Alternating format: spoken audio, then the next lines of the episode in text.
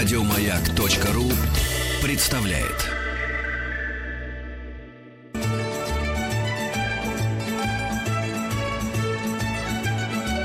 Толковый словарь Петрова Шишкина.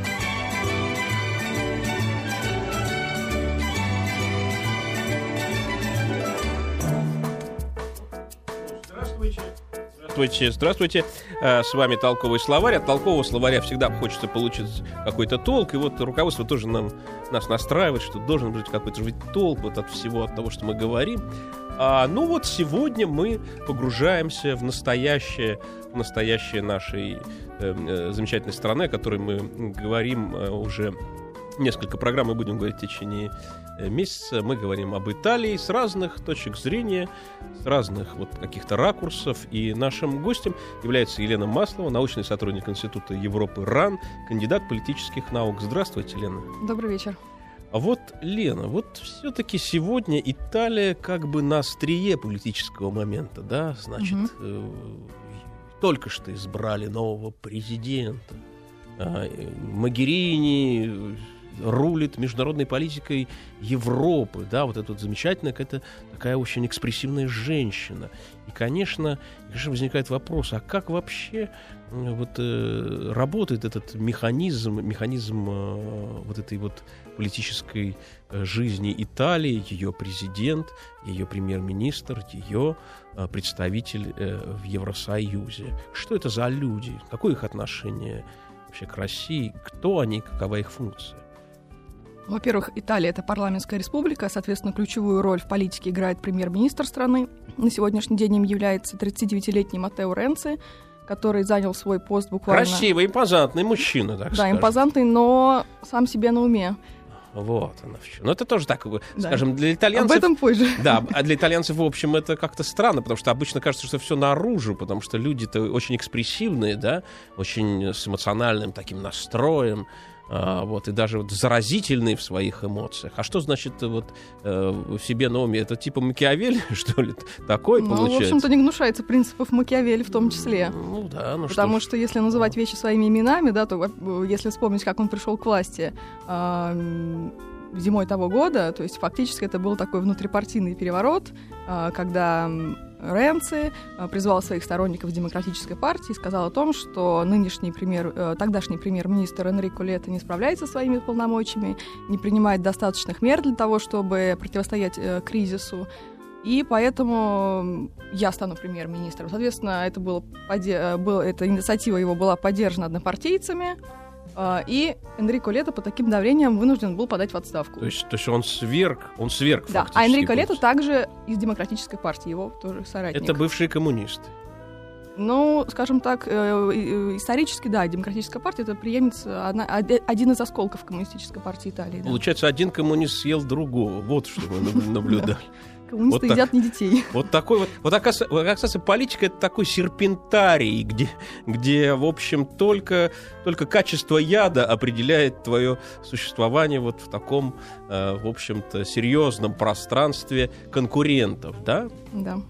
А, я хочу напомнить, что мы выходим в прямом эфире. Наш телефон 495-728-7171. Свои вопросы вы можете также посылать с помощью смс на номер 5533. Но обязательно укажите, что для толкового словаря Петрова и Шишкина.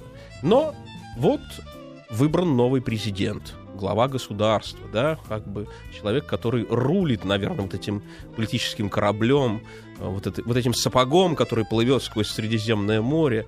А что это за человек? Почему он такой старый, кстати? Или, или это так, так, так модно, чтобы, чтобы президенты Италии, они были вот как советские генеральные секретари, чтобы они находились все время в состоянии близком к, эм, эм, скажем так, вызову скорой помощи, получается. Ну, во-первых, президентом Италии может быть а, итальянец, которому минимум 50 лет уже исполнилось. Ах, вот как.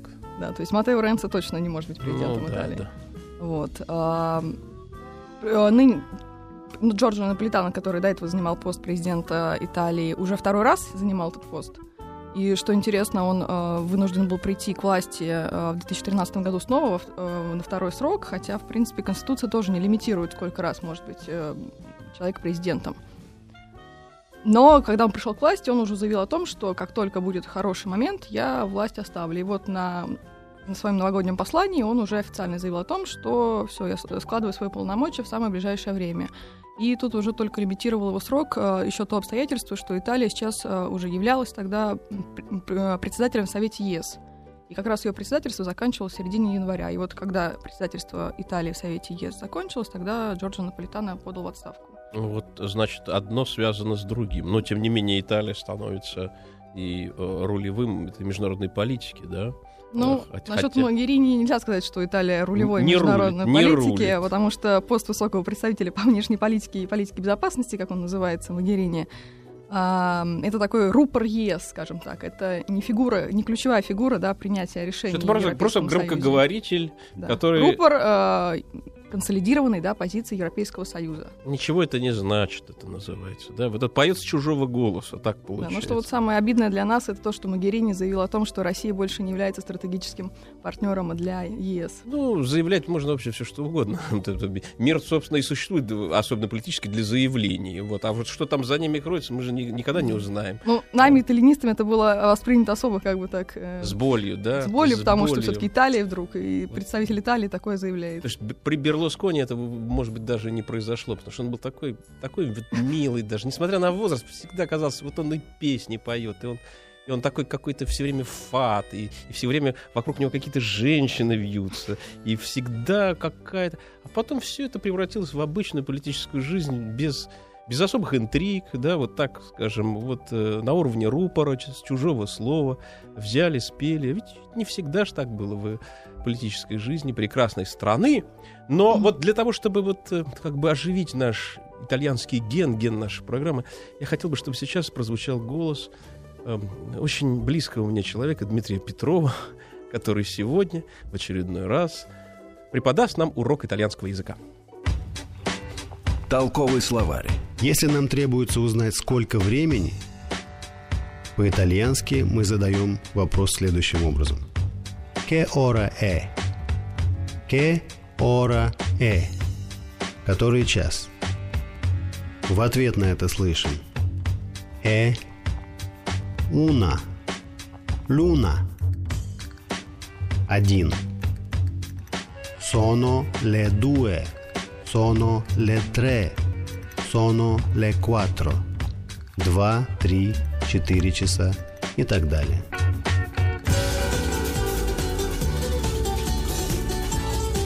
Толковый словарь.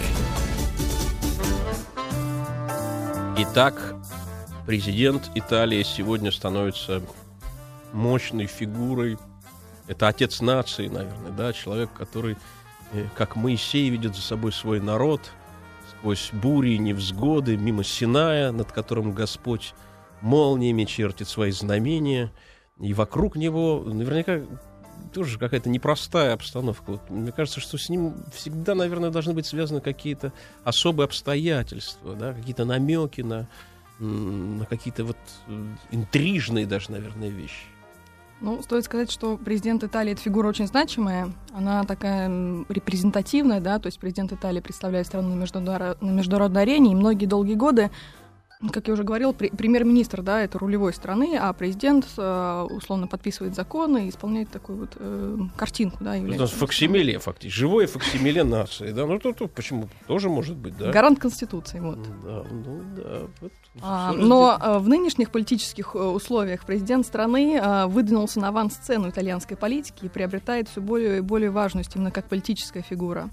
Связано это с тем, в первую очередь, что в Италии э, сейчас отсутствует избирательный закон вообще. А, то есть никто никого выбрать не может, это получается. Это что? Это, что? это получается, это получается Франция при Петене вообще, где, где были дофины, где был фактически государь во главе. Так, так получается? Ну, то есть... А в условиях именно отсутствия избирательного закона действующего, получается, правительство, если вдруг случится какой-то правительственный... А как? Это, это республикой называется. Если... И нет, нет избирательного закона. Если вдруг случится какой-то правительственный кризис, а он в Италии случается очень часто, да, на правительство, то единственным, кто может э, разрешить ситуацию, получается президент. Ух, какая вот, вот, вот тоже, вот я, вот на- нас всегда там укоряют какие-то люди, у вас там не демократично или что-то еще. А в Италии вот нет избирательного закона. Вот, и это а хотя это родина, это тоже родина в какой-то степени демократии, да, так же, Конечно, как да. и Греция, да. Нет, он есть, как бы, но его признали неконституционным. Это вот как с Винни-Пухом, у которого было, э, значит, э, правописание, но оно хромало, хотя он всегда напоминал, что оно есть. Он не, он не конституционный, да? Ну, я, исто- я правильно услышал история- это? Да, история такая, что, а, например, во времена фашизма, да, а, был так называемый закон Ачерба. И, он, Это собственно, благодаря этому закону избирательному Муссолини пришел к власти. Суть его была в том, что партия, которая набирает большинство голосов, получает премию. И большинство мест в Палате депутатов. Соответственно, вот так Муссолини пришел к власти благодаря Так, этому вот закону. так они пришли, да, демократично, и либерально даже, вот для, для своего времени, и все было по-честному, никаких, так сказать, тебе там э, проблем. А Да. закончилось все, между прочим. И, соответственно, после окончания Второй мировой войны в Италии, э, Конституция Италии, она одна из самых либеральных в Европе, потому что такой был дух именно подчеркнуть демократичность, э, даровать свободу народу. Италия одна из стран, где больше всего было проведено референдумов э, со Швейцарией вместе после Второй мировой войны. То есть все время э, стремились обращаться к глазу народа. Воксу Пополи, вот, Да. который вот они... пост- Они же его и придумали, так, так скажем. Да, Соответственно, на этой волне а, был а, избирательный закон а, тогда, а, после Второй мировой войны, а, был пропорциональным. То есть э, это, это отвечало такому принципу демократичности. То есть считали, что чем больше партий, тем больше плюрализма, точек зрения, тем больше демократии. Ну вот, а вот, вот скажите, Лена, а вот если бы наш радиослушатель был гражданином Италии, вот это что бы это для него означало? Вот что бы он мог делать, а что бы он не мог делать? Вот в связи с этим законом, о котором Каким? вы говорите. Ну вот э, с, избира- с- с- избирательным вот этим самым Нет, с, сейчас- с ограниченностью. Или сейчас, сейчас, уже другое. Сейчас уже другая картина. И Да? Вот тенденцию я рассказываю, что Ага, после Второй ага. мировой войны к- не мажоритарная система, а пропорциональная, да, Мгм. то есть чтобы было больше точек зрения. И, соответственно, это приводило к тому, что очень много партий входило в парламент в итальянский, большая такая разноголосица была. Соответственно, случались частые правительственные кризисы. Ну, сколько итальянцев, столько и точек зрения, поэтому, наверное, удовлетворить эту ситуацию было бы, наверное, в принципе невозможно. Да, да. Ну, соответственно, очень сложно управлять страной, когда много партий и сложно очень принимать решения. Соответственно, а, как раз-таки в 93 году принимается закон, а, и а, идеологом этого закона, его изобретателем Серджио Матарелло является, то есть президент Италии, который вот, которого вот сейчас избрали. М, Значит, тогда вот он и должен рулить, у него все теперь э, в Да, руках. И всё. Серджио Матарелло предложил как раз-таки переход Италии от пропорциональной системы к мажоритарной. То есть э, Матареллум, так называемый закон, который получил название, он как раз-таки э, такой частично, частично избирается по мажоритарному принципу, частично по пропорциональному принципу. Э, Вот, э, э, вот я теперь, Но- теперь хочу понять, это вот как бы это суперлиберально или супердемократично? Что за этим, что за этим Ну, кроется? это такая общеевропейская тенденция, Это- скорее. так. И вот и, и и что вот что из этого вы, вытечет? Вот как бы чем эта ситуация будет благоприятна вот тем тем людям, которые все это вот при- они же придут на, на участки Да. для голосования. А, но вытекло это в итоге в то, что в 2005 году, когда были новые парламентские выборы в Италии, ам, тогда еще Берлускони был э, в авангарде да, Мгм, мгм. итальянской политики, и один из его сподвижников из партии Лига Севера, знаете такой, да, Да, да, Роберто да. Кальдероли, который известен такими своими... Поданцы, поданцы, да. Да. Вот, э, да, да, которые хотели отделиться Да, вообще. да, да. да, да, но сейчас уже так они не возлагают особых надежд. А так бы распалось, у нас было бы две Италии вместо одной. Да, Роберто Кальдероли, вот один из э, этих э, депутатов Лиги Севера, известный такими свои- своими, в том числе, скандальными выражениями и по поводу мусульманского мира, который носил футболки э, с карикатурами, в том числе и на пророка Мухаммеда. О, Вот. Он придумал новый избирательный закон перед выборами, чтобы угодить Берлускони. И, соответственно, э, суть э, избира- избирательного закона того была в том тоже, чтобы партия, которая или коалиция, которая получает большинство голосов на выборах, получает 55% мест в Палате депутатов. То есть это тоже приз, да, получается? Да, и, соответственно, а, этот избирательный закон, он называется парчеллум среди итальянцев. То есть э, он получил такое свое название, потому что этот же Роберто Кальдероли, когда уже закон этот при- приняли, он сказал, что это... Он назвал это слово, в общем, итальянцам и сказал, что это свинство такой закон. В общем, я вам тут свинью подложил. И, то есть, порку — это свинья по-итальянски, то есть Да, порчеллум — да, это... да, да, да, да, да. Свинский закон, по сути говоря. То есть, ну, это, это его практически его официальное название. То есть он имеет свой номер, но все его называют Порчеллум. Вот. А. И как раз-таки именно этот Порчеллум признан в итоге неконституционным, потому что вот это положение именно о присуждении так называемой премии, да, победившей партии, Конституционный суд признал его, что нельзя так. Вот, Нельзя. вот так, действительно. Вот так они поступают, эти самые итальянцы, когда, когда понимают, что что-то не так, они сразу идут в Конституционный суд, и Конституционный суд очень оперативно говорит им, что нельзя. Ну, а мы говорим можно итальянскому языку в исполнении нашего любимого педагога Дмитрия Петрова, который всегда радует нас новыми интересными выражениями. Толковый словарь.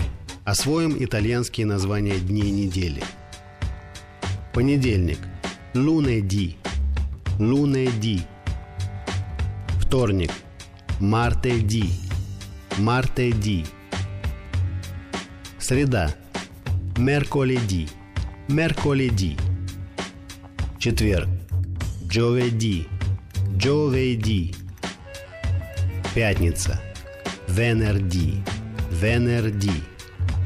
Суббота. Сабато. Сабато. Воскресенье. Доменика. Доменика. Толковый словарь. А наша гостья Елена Маслова, научный сотрудник Института Европы РАН, кандидат политических наук. И мы, конечно, говорим про политику Италии, которая, в общем, общем, в какой-то степени драматична, в какой-то степени анекдотична и в какой-то степени даже интрижна, как, в общем-то, и все в этой стране с э, несколько тысячелетней историей, с этим первым Римом, э, где, конечно же, должны быть э, вот эти вот подводные течения. А как без них? Без них просто не- неинтересно было бы, да? Да, интрига, собственно, состоит в том, если Да. еще далее углубляться в детали итальянской политики, что тот, конститу- э, тот избирательный закон, да, который был призван неконституционным, соответственно, было множество заседаний судов различных инстанций, и в итоге самый главный да, суд, Конституционный суд Италии, сказал, что нет, Парчеллум не соответствует принципам Конституции Италии. И как раз-таки э, Серджо Моторелло, э, в своем прошлом это юрист, и э, достиг высшей, в общем-то, пика своей карьеры и тоже был конституционным судом. И как раз именно тогда, являясь э, судьей Конституционного Мгм. суда Италии, он также проголосовал э, за то, что Парчеллум является, не соответствует Конституции Италии. То есть он тоже голосовал против того закона. И что мы И теперь- сейчас в итоге то он, есть- получается, президент, Да. а, сейчас уже готов новый, то есть все, тогда суд сказал, что все, закон все отменил действие его. А, Получается, год Италия находилась вообще без избирательного закона, просто в разработке его, в постоянных консультациях, кстати говоря, с Берлускони. Матео Ренцо находился по, при, по, по пунктам этого закона. И а, Палата депутатов одобрила пункты закона, который, в принципе, новый избирательный закон является модифицированной такой версией того Парчеллума. Избира- э, новый избирательный закон носит имя Италикум, его назвал так Ренци. Ну А. да, красиво вообще, да. Вот это все, вот все, что как бы нас отсылает к римскому праву или к каким-то его окончаниям, конечно, э, конечно, кажется даже каким-то классическим. А, а вот скажите, Лена, а что значит э, Берлускони такой, в общем, серый кардинал, да? Это постоянный человек, который находится где-то тут за, за кулисами, который откуда подает какие-то знаки своим э, прекрасным, э, значит, вот э, э, таким как э, политическим соперником или, или союзником, да? Э, такой он человек или все-таки нет? Ну, то есть э, сейчас вот этот год, да, когда Матео Ренци был у власти, он находился в постоянных консультациях э, с Берлускони, поскольку ему нужна была поддержка в парламенте, поддержка партии Бер- Берлускони. И, соответственно, вот так он его заручился его поддержкой, а в итоге вот при голосовании того же президента, в итоге вот кандидатура Моторелло полностью не устраивала Берлускони, поскольку он ему и лично, и идеологически не соответствует его Понимаю, вот. да. И поэтому так вот э, Ренци его, просто выражаясь, обхитрил, а вот выдвинул свою кандидатуру, которая победила, и Берлускони теперь очень недоволен. То есть Вот почему так бывает, что люди, обладающие множеством талантов, а, как, каким же, причем, и- есть у Берлускони, он ведь и певец, и, и, в общем, и поэт, как я понимаю, и человек с очень такой серьезным шлейфом в том числе всех скандальных историй за, Бизнесмен за спиной. Да. Я, я считаю, что в принципе, в принципе это, это хорошая политика. Значит, он всегда может находиться на острие общественной молвы, да. Вот он оказался все-таки за бортом э, вот этого большого политического процесса, при этом будучи еще, кстати, и другом России, что немаловажно. Это, это как бы вот сегодня, э, сегодня Италии не нужны такие люди, как Берлускони. Ну, можно, во-первых, сказать, что Маттео Ренци, в принципе, напоминает Берлускони очень сильно. Несмотря на то, что э, Берлускони э, правоцентрист, Маттео Ренци левоцентрист формально. А, но изначально, когда Маттео Ренци пришел к власти, Берлускони ему очень симпатизировал. Ам, говорил, даже публично высказывался о том, что Маттео Ренци ему напоминает себя в молодости.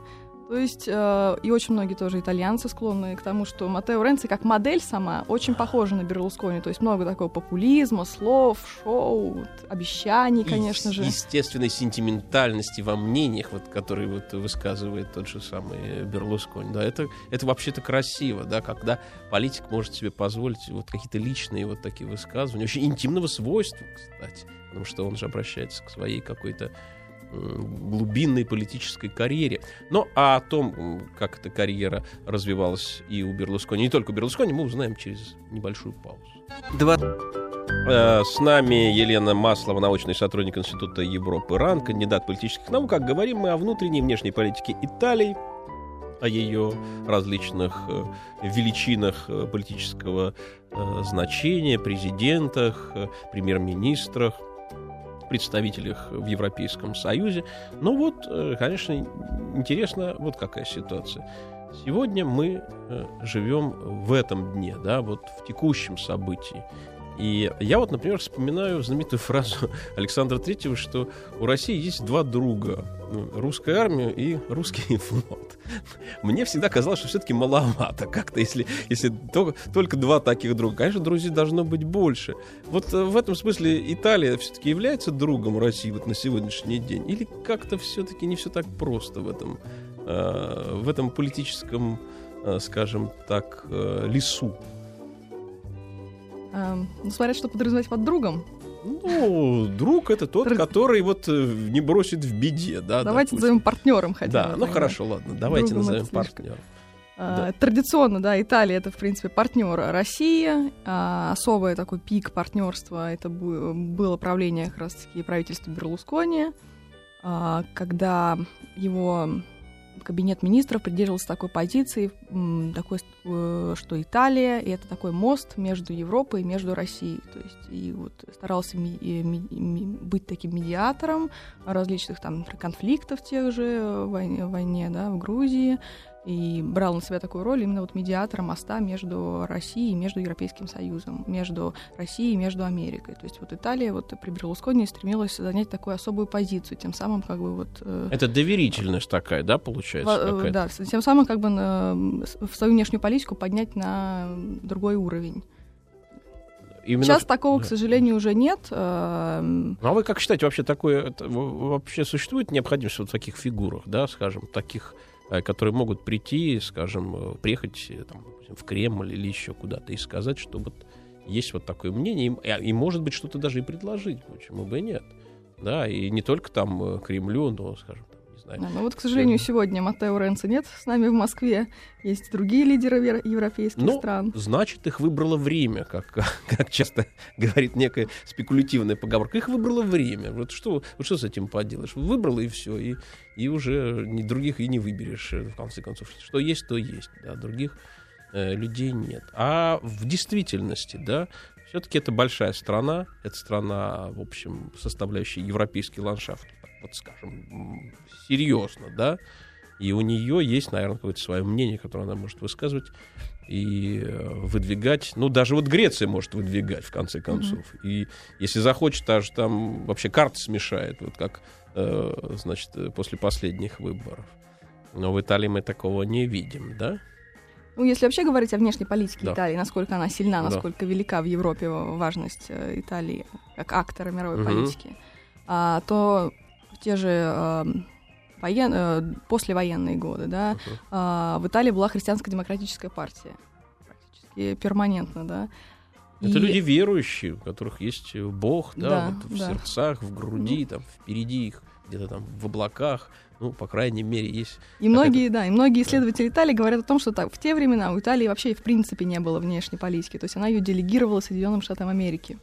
Ах, вот так даже. То есть просто, просто, просто вы Соединенные Штаты, возьмите, пожалуйста. Вы, вы знаете, вы лучше, конечно, нас Деле- В том разберете. числе делегировала свою разберете. безопасность, участвуя, да, в, в Альянсе НАТО. Ну, мы можем сказать, что после войны большая часть итальянских граждан работала в Соединенных Штатах. И, наверное, в каком-то смысле в этом даже был... Ну, если уж они, они у вас работают, то мы, мы тоже как бы будем вместе с вами вот в таком вот э, определенном альянсе. Я хочу напомнить, что телефон нашего эфира 495-728-7171.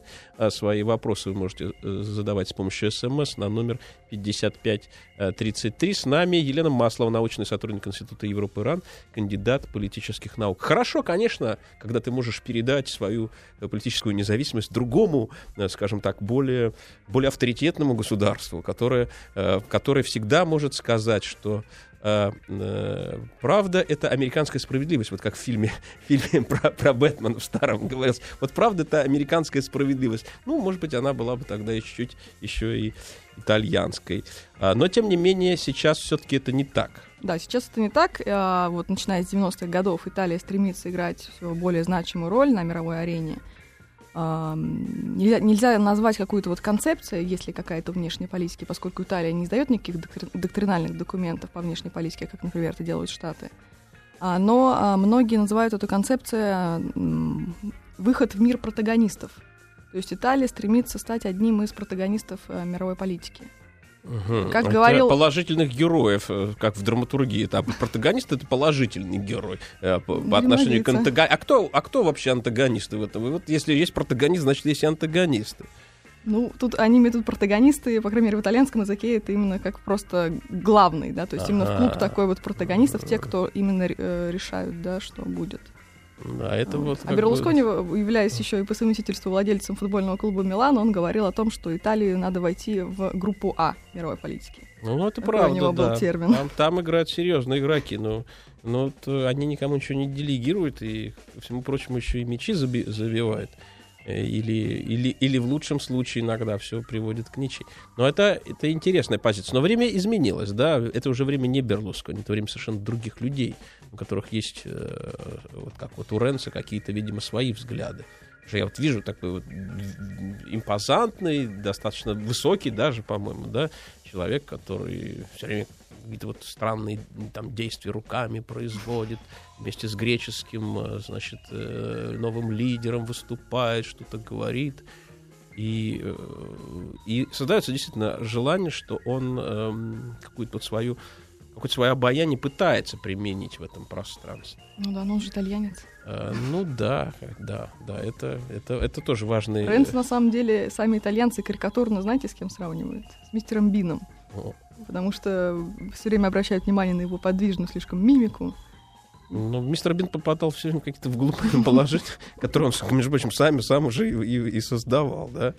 А Вот, и как бы насколько вот э, Ренци именно, именно такого, такого поля ягоды. Это очень непросто. Но, но э, как бы было просто или непросто, э, для нас всегда есть один очень важный момент нашей программы, когда э, в ней звучит голос э, Дмитрия Петрова, э, который нам э, преподносит итальянский язык в доступном для нас понимании. Толковый словарь. Первые шесть месяцев года по-итальянски. Январь. Gennaio. Gennaio. Февраль. Febbraio. Febbraio. Март. Marzo. Marzo. Апрель. Aprile. Aprile. Май. Maggio. Maggio. Июнь. Giugno. Giugno.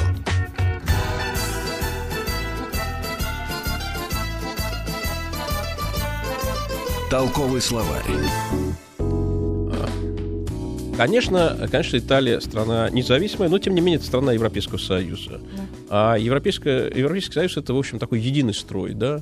который идет, э, значит, своим путем, но в ногу, но в ногу, не, не, не сбивает ход, да, и как бы, э, значит, чтобы там ни было, э, выдает всегда, значит, вот такой, такой правильный, правильный тренд. Это где-то где в других странах маленькие птички поют хором, в, в больших странах э, маленькие птички или большие, большие птички умеют петь свои партии сольно, но тем не менее это партии, которые превращаются в единый вот такой вот монолитный хор, который э, говорит нам какие-то очень важные, видимо, истины, связанные с э, текущим положением вещей.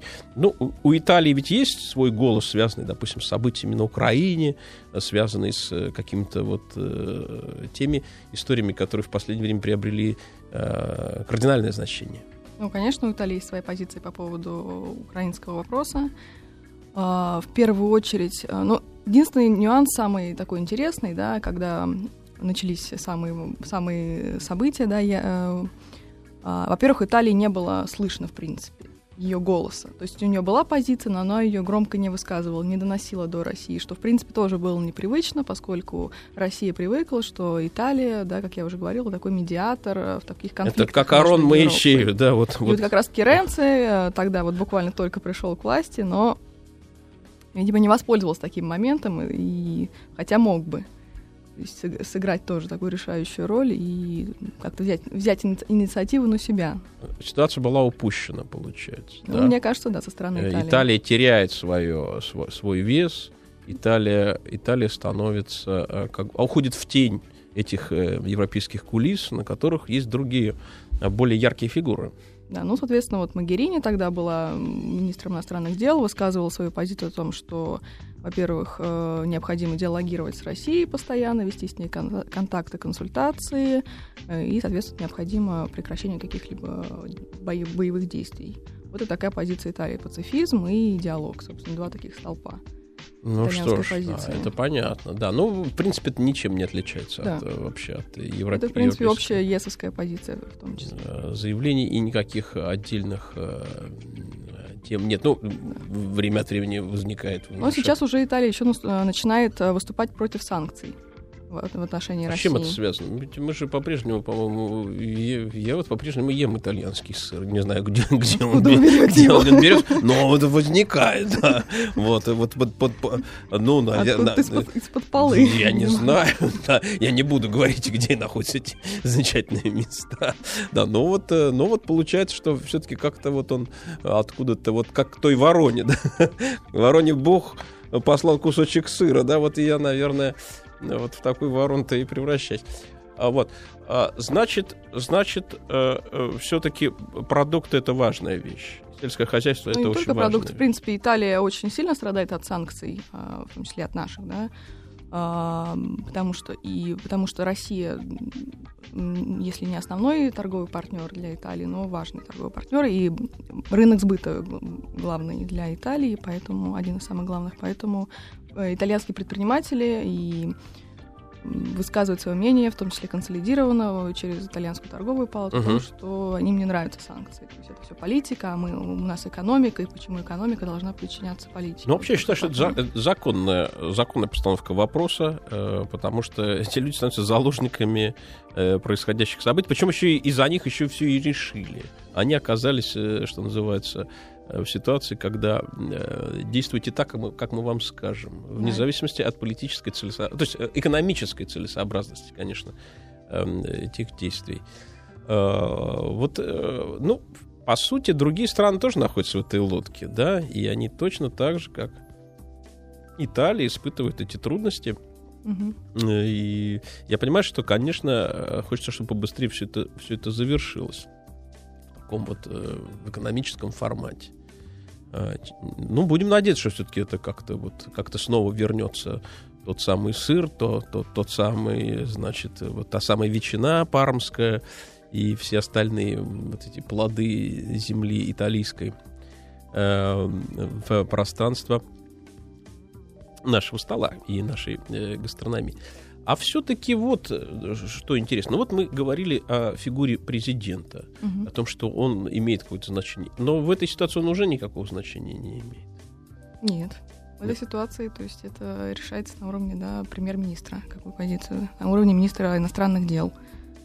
И эти люди именно и являются, вот, э, как бы сказать, носителями э, заявлений народа, да, вот ит- итальянского. Ну да, поскольку парламент, он уже народом избирается. Но в данном случае, получается, в Италии тоже нынешний парламент не избран народом итальянским. Вот как все очень хитро опять. Нынешний парламент не избран э, итальянским народом, но тем не менее премьер-министр, который избран этим парламентом, делает заявление от имени итальянского народа. Вот, вот заметьте, какая тонкая может быть демократия в современной европейской стране с, с несколько тысячелетней историей своего политического развития. Это, конечно, э, наталкивает на множество размышлений о неисповедимости путях Господних, а уж тем более тех дорог, которые ведут в Рим. А Рим, э, как известно, стоит мессы.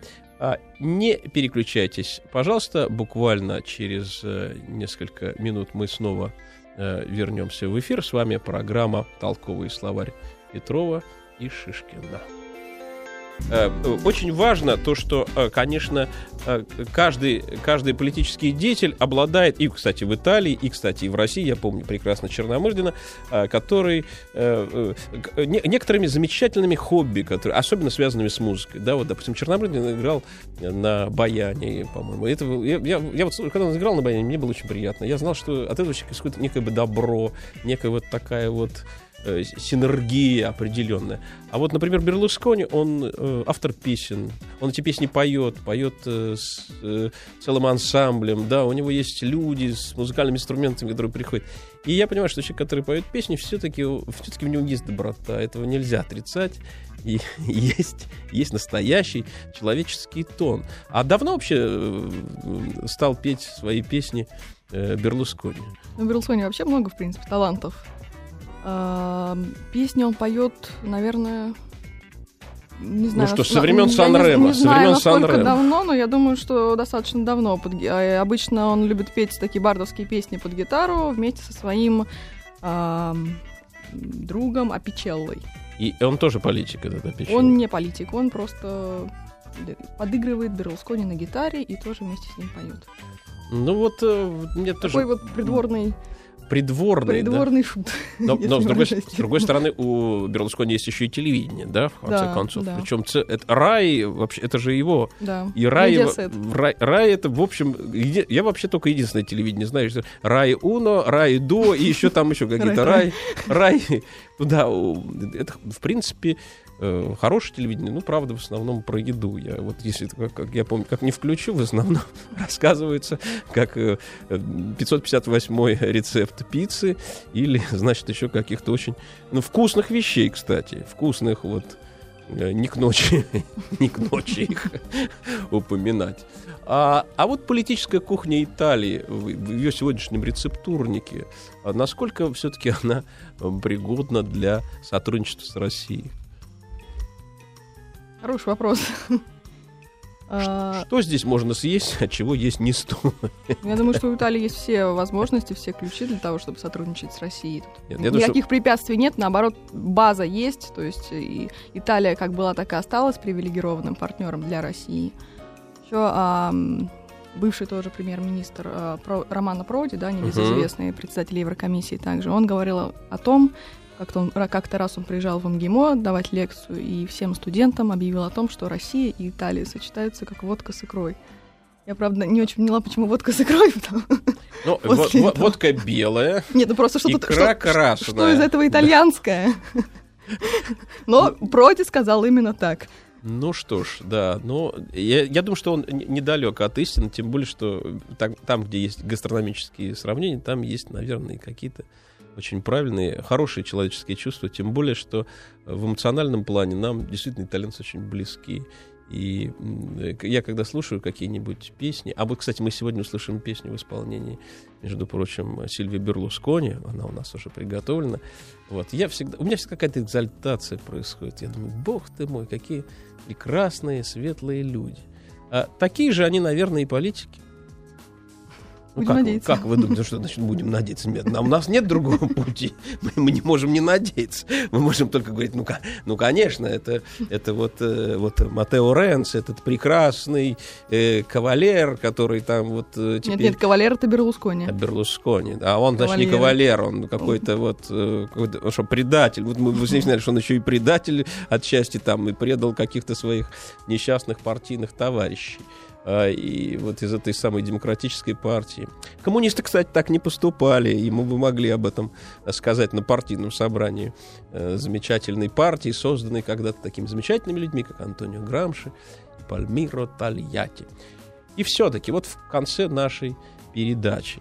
Лена, а какими, какими вы видите вот дальнейшее, дальнейшее сотрудничество Италии и России? Что там, что там, что там нас ждет? Ну, принципиально нового чего-то ожидать, я думаю, не стоит пока. А, Но Италия будет способствовать, я думаю, что как-то выходит... На... Недавно Ренс, кстати, заявил о том, что Россия привилегированный партнер, также остается, как и при предыдущих правительствах.